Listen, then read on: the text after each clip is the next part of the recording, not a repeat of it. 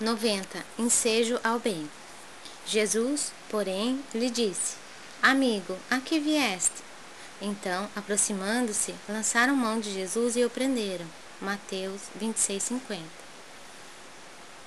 É significativo observar o otimismo do mestre, prodigalizando oportunidades ao bem, até o fim de sua gloriosa missão de verdade e amor junto dos homens.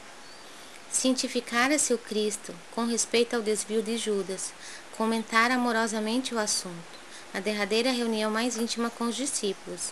Não guardava qualquer dúvida relativamente aos suplícios que o esperavam.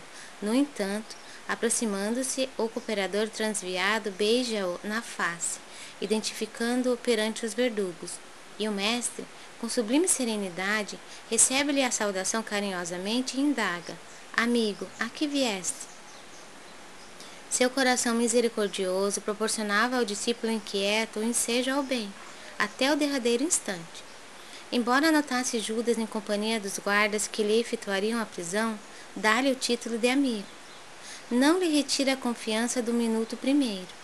Não o maldiz, não se entrega a queixas inúteis. Não o recomenda à posteridade com acusações ou conceitos menos dignos.